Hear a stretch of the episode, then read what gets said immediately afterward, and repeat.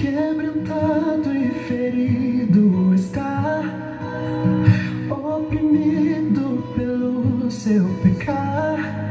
Jesus te chama. Deus é bom o tempo todo e em todo tempo Deus é bom.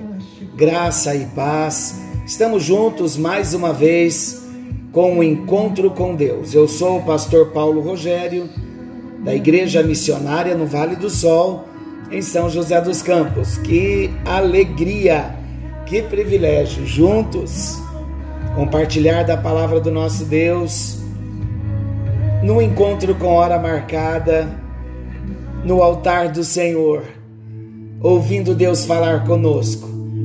Nós estamos estudando nesse tempo sobre Tiago, a vontade de Deus. Falamos no encontro anterior como conhecer a vontade de Deus para a nossa vida. E nós estamos falando dos versículos 13 ao 17 de Tiago, capítulo 4, eu vou ler novamente Tiago capítulo 4, versículos 13 ao 17.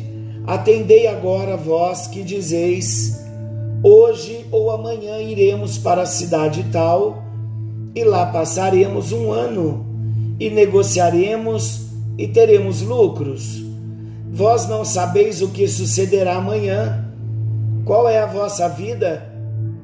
Sois apenas como neblina que aparece por instante e logo se dissipa.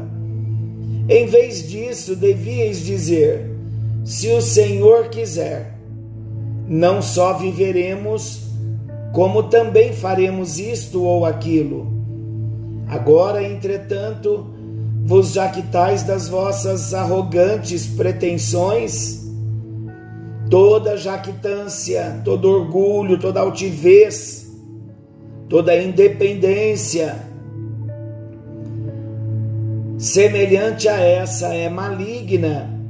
Portanto, aquele que sabe que deve fazer o bem e não faz, nisto está pecando. Quantas pessoas tão jactanciosas, quantas pessoas sentindo que podem, que fazem, que conseguem, longe de Deus, apartados de Deus, na força do próprio braço. Nesses versículos, então, nós vemos três atitudes em relação à vontade de Deus. O texto nos ensina que nós podemos ignorar a vontade de Deus, é o primeiro ponto a considerar. Deus não nos obriga a fazermos a vontade dele. E no encontro anterior, eu estava ouvindo juntamente com vocês e eu estava pensando em algo muito sério. Existem decisões nas nossas vidas que nós tomamos que muda o rumo de uma família toda. Então vamos estar atentos para nós tomarmos as decisões de, de acordo com a vontade de Deus para que a nossa família não venha perecer, porque uma atitude que nós tomamos fora da vontade de Deus, a gente faz com que toda a família sofra aquela consequência. Então existem três atitudes em relação à vontade de Deus, dos versículos 13 ao 17 que nós acabamos de ler. Então a primeira atitude em relação a esse texto é ignorando a vontade de Deus. Está no versículo 13, 14 e também no 16. Atendei agora vós que dizeis: Hoje ou amanhã iremos para a cidade tal e lá passaremos um ano e negociaremos e teremos lucros. Vós não sabeis o que sucederá amanhã, que é a vossa vida. Sois apenas como uma neblina que aparece por um instante e logo se dissipa. E olha o versículo 16: Agora, entretanto, vos jactais das vossas arrogantes pretensões. Toda jactância semelhante a essa é maligna. Então nós temos esta opção de ignorar a vontade de Deus. E Tiago, ele apresentou quatro argumentos para revelar a tolice de ignorar a vontade de Deus. Então, em outras palavras, não vale a pena nós ignorarmos a vontade de Deus, porque vamos sofrer as consequências. Então, vamos ver os argumentos que Tiago apresentou para revelar a tolice de ignorar a vontade de Deus? Primeiramente, no versículo 13, Tiago apresenta a complexidade da vida. Pense comigo em tudo que envolve a vida. Pense, hoje, amanhã, comprar, vender, ter lucros, perder, estar aqui, estar ali. Amados, a vida é feita de pessoas e lugares, atividades e alvos, dias e anos. Todos nós tomamos decisões cruciais dia após dia. Então vamos estar atentos quanto à complexidade da vida quanto a hoje, amanhã, comprar, vender, será que não precisamos de Deus para tomar essas decisões, tendo por base que vivemos dias tão difíceis e a vida é tão complexa? A segunda razão, o segundo argumento para revelar a tolice de ignorar a vontade de Deus a incerteza da vida. Como nós vamos ignorar a vontade de Deus, sabendo que a vida é incerta, o tempo que nós estaremos aqui é incerto. Tiago 4,14, o comecinho, parte A, diz assim: Vós não sabeis o que sucederá amanhã. Amados, essa expressão ela é baseada em Provérbios 27, 1, que diz assim: Não te glories do dia de amanhã, porque não sabeis o que trará a luz. Nós não sabemos o que o amanhã reserva para nós. Esses negociantes estavam fazendo planos seguros para um ano, enquanto não podiam ter garantia de um dia sequer. Eles diziam: Nós iremos, nós permaneceremos, nós compraremos e teremos lucro.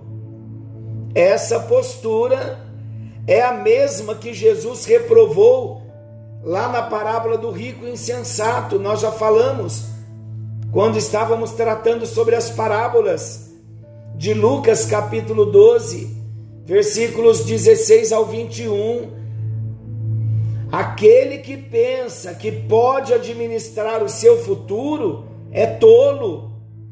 A vida não é incerta para Deus, mas ela é incerta para nós. Somente quando dentro da vontade de Deus, somente quando dentro da vontade de Deus é que podemos ter a confiança no futuro do que Deus nos fará.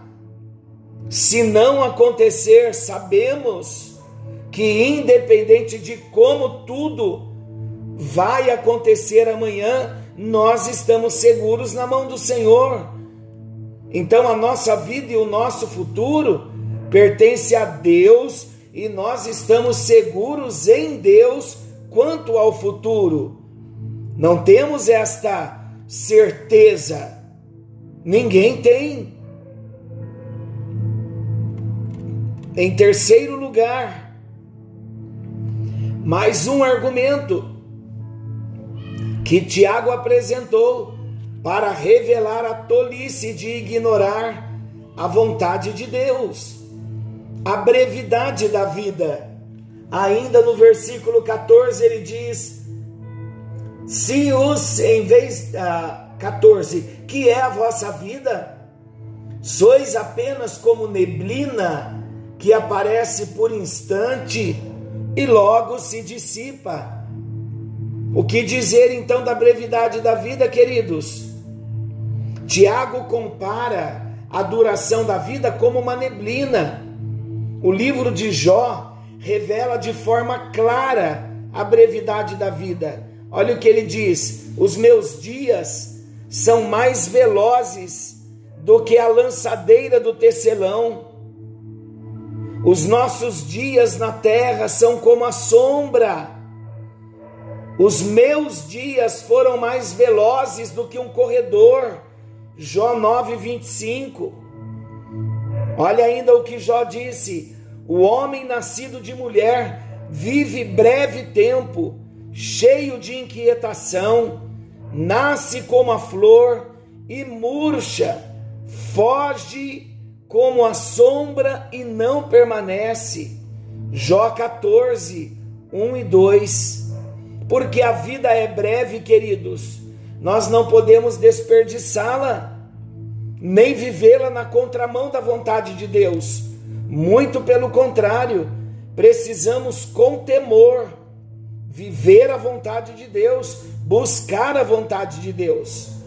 E o quarto argumento aqui também, no versículo 16: Agora, entretanto, vos jactais das vossas arrogantes pretensões, toda jactância semelhante a essa é maligna. Amados, a presunção do homem apenas tenta esconder a sua fragilidade. O homem não pode controlar os eventos futuros ele não tem sabedoria para ver o futuro e nem poder para controlar o futuro. Nenhum homem tem esse poder. E a Bíblia diz: a presunção é pecado, e fazer-se a si mesmo de Deus também é pecado. Não temos esse direito, não temos esse poder. Graças a Deus que o poder está na mão do Senhor. Então vamos pensar sobre esse assunto de não ignorar a vontade de Deus. Não podemos ignorar a vontade de Deus por causa da complexidade da vida, por causa da incerteza da vida, por causa da brevidade da vida. Não podemos ignorar a vontade de Deus por causa da fragilidade da vida. Vamos ver agora desobedecendo a vontade de Deus. Você sabia que o homem pode desobedecer a vontade de Deus? Podemos sim. Podemos viver na contramão da vontade de Deus. Olha o versículo 17 de Tiago 4. Portanto, aquele que sabe que deve fazer o bem e não o faz, nisso está pecando. Vamos pensar juntos aqui? Conhecimento implica em responsabilidade. As pessoas conhecem a vontade de Deus, mas deliberadamente a desobedecem. O nosso pecado torna-se mais grave, mais hipócrita e mais danoso do que o pecado de um incrédulo ou um ateu. Nós que conhecemos a Jesus, nós não podemos deliberadamente desobedecer a Deus. Mais grave porque pecamos contra um maior conhecimento, um conhecimento maior que nós temos, conhecimento de Deus, o conhecimento da palavra. Mais hipócrita porque declaramos que cremos, mas desobedecemos. Então, se nós declaramos que cremos na Bíblia, que cremos na palavra de Deus, nós não podemos desobedecer a Deus. E todas as vezes que nós desobedecermos, precisamos nos arrepender porque pecamos. Mais danoso, porque os nossos pecados são mestres do pecado dos outros. Temos o conhecimento da verdade e nos tornamos duplamente responsáveis pelos nossos pecados, uma vez que nós temos luz que temos o conhecimento, segunda de Pedro 2:21 diz assim: Pois melhor lhes fora nunca terem conhecido o caminho da justiça, do que após conhecê-lo voltarem para trás, apartando-se do santo mandamento que lhes fora dado. Então, amados, nós já temos luz da palavra de Deus, temos conhecimento da palavra de Deus, e o desejo de Deus é que nós não venhamos desobedecer a sua vontade, que não venhamos desobedecer a tua palavra, porque é na palavra que ele vai revelar a vontade dele e o que ele tem para minha vida e o que ele tem para a sua vida. Queremos fazer a vontade de Deus? Você está disposto a tomar as suas decisões, consultando a Deus, perguntando a Ele se é a vontade dele? Senhor nosso Deus, em tua presença nós estamos e nós desejamos sim não só conhecer a tua vontade, mas desejamos fazer a tua vontade. Sabemos, ó Deus, que o nosso coração precisa muito ser tratado pelo Senhor, ser restaurado pelo Senhor, ser limpo pelo Senhor. Porque a tua palavra nos apresenta três inimigos: o mundo, a carne e o diabo. E quando a tua palavra nos apresenta esses três inimigos, porque esses inimigos são ferozes, ó Deus.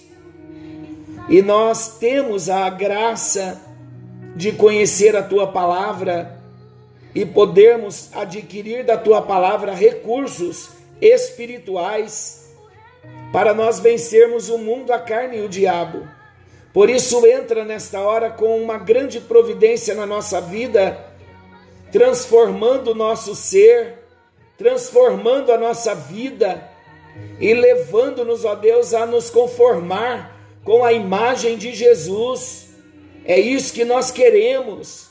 E a obediência à tua palavra, buscar o direcionamento, nos submetermos à vontade do Senhor, submeter as nossas decisões ao plano maior, à vontade do Senhor. Será livramento, será bênção para cada um de nós, ó Deus. E eu sei que aqueles que oram comigo desejam isso.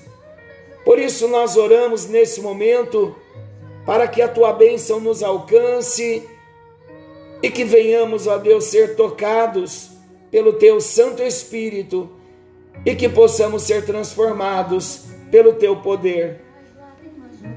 Nós oramos e agradecemos no bendito nome de Jesus o teu Filho amado, aquele que vive e reina para sempre. E oramos também juntos nesse momento por um grande milagre dentro do nosso lar, na nossa família. Existem questões, ó Deus, causas que estão sendo apresentadas a Ti e somente uma intervenção do Senhor para mudar alguns quadros, alguns cenários, e nós cremos que o Senhor está trabalhando em nosso favor. Abençoa o teu povo com paz, com o shalom do Senhor, para a tua glória e o teu louvor. Em nome de Jesus nós oramos e agradecemos. Amém e graças a Deus. Queridos, não vamos desistir de fazer a vontade de Deus. Não vamos desistir de buscar na palavra de Deus a direção para toda e qualquer tomada de decisão. Que o Senhor te abençoe, que a bênção te alcance. E querendo Deus, amanhã, nesse mesmo horário, nos encontraremos com mais um encontro com Deus. Forte abraço e fiquem com Deus.